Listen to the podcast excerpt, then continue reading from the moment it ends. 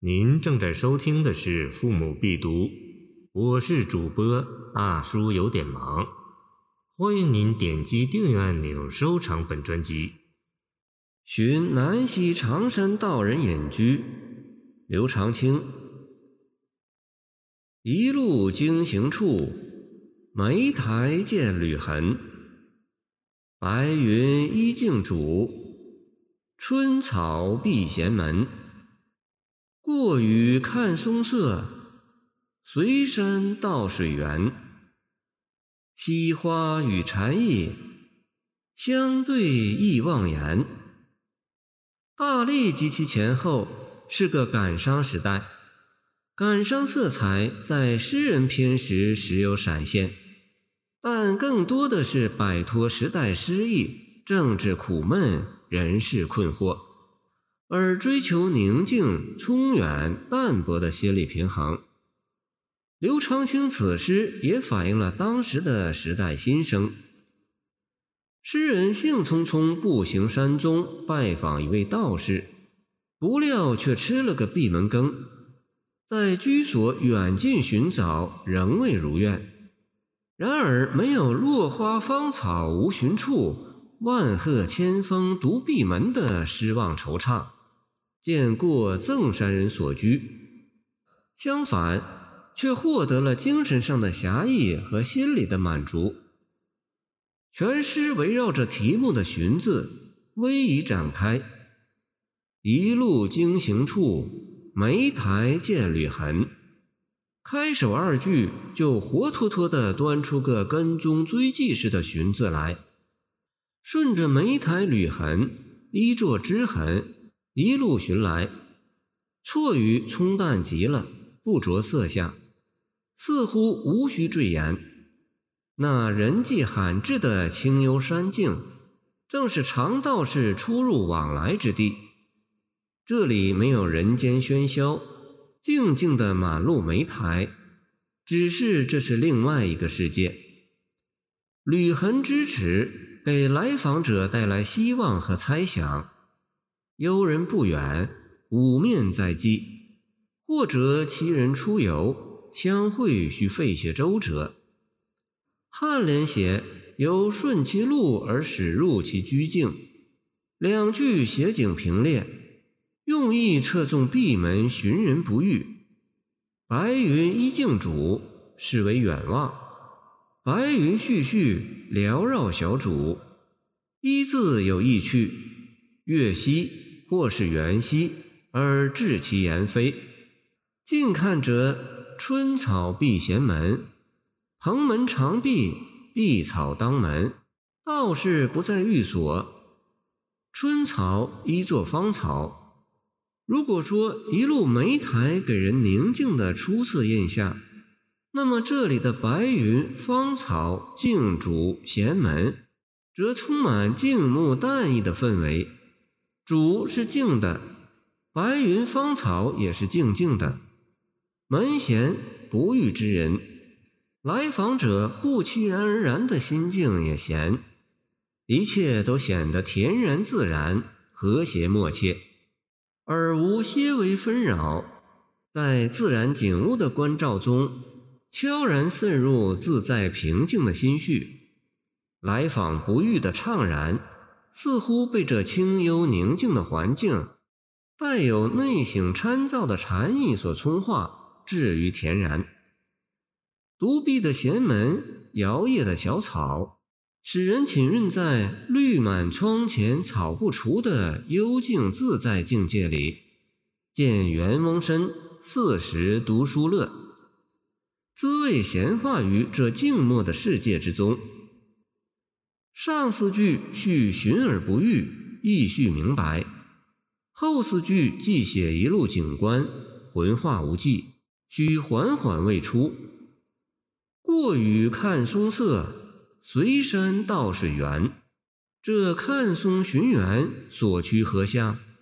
是不遇而再寻，还是顺便一游其山，还是返回？诗人没有说出。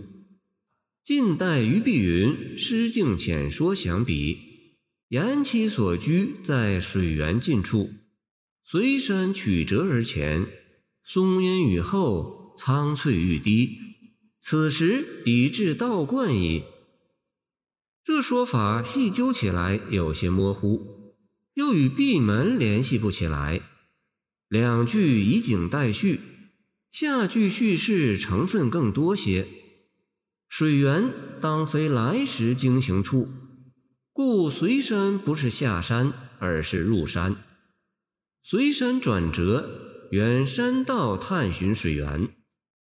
道士不在寓所，若非金财车，应是钓秋水，见塘秋围，寻西山隐者不遇。或是行到水穷处，坐看云起时呢？见王维《终南别业》。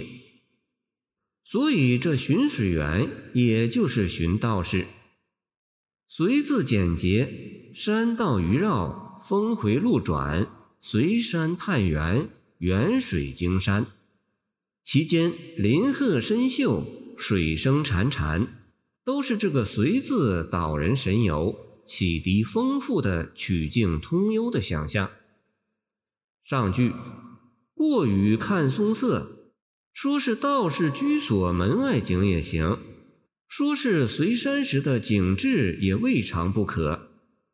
过雨暗示忽然遇雨，诗人似乎不觉其临，只是用一个“过”字表示它的刚刚存在。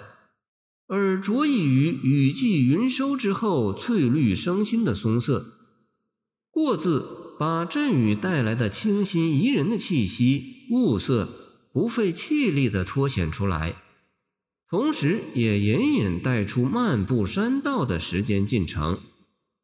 过于刷新了松色，也带来了冥想，自生自灭的短暂一过，和静静白云一样。已在写禅意，尾联的禅意用得惹眼。诗人看见了西花，却浮起禅意，从幽溪深涧的陶冶中得到超悟，从摇曳的野花静静的关照中领略到恬静的情趣，融化于心灵深处，是一种体察宁静纯净、荡涤心胸的内省喜悦。自在恬然的心境与清幽静谧的物象交融为一，解脱了寻人不遇、再寻之不遂的怅然失意。而且禅宗本来就有拈花微笑的故事，这者落入默契不言的妙物中而领会出禅意，所以用语把物象和情感连接起来。禅宗的妙悟和道家的得意忘言有内在相通之处，佛道都喜占山林，幽静寻真，荡入冥思，于此佛道互融而进入相对意妄言的精神境界。芳草松色，白云溪花的美感，禅意默想的清纯，都清美极了。上山访人不遇，虽无宾主意，颇得清净理。见秋围，寻西山隐者不遇。所以作者饶有意味的用了个“意”字。这趟来访所得，其结果也是兴尽方下山，何必待之子？同上，乘兴而来，兴尽而返的侠义自得的感受。也都含融在诗的妄言之中。南溪所在地名甚多，周至县志，南溪在楼观东南，有陈参别野；南溪书斋在南溪上，刘长卿常游于此，可备一说。感谢您的收听，我的 QQ 号码幺七二二九二二幺三零。希望您继续收听我们的后续节目。如果您喜欢我的作品，请关注我吧。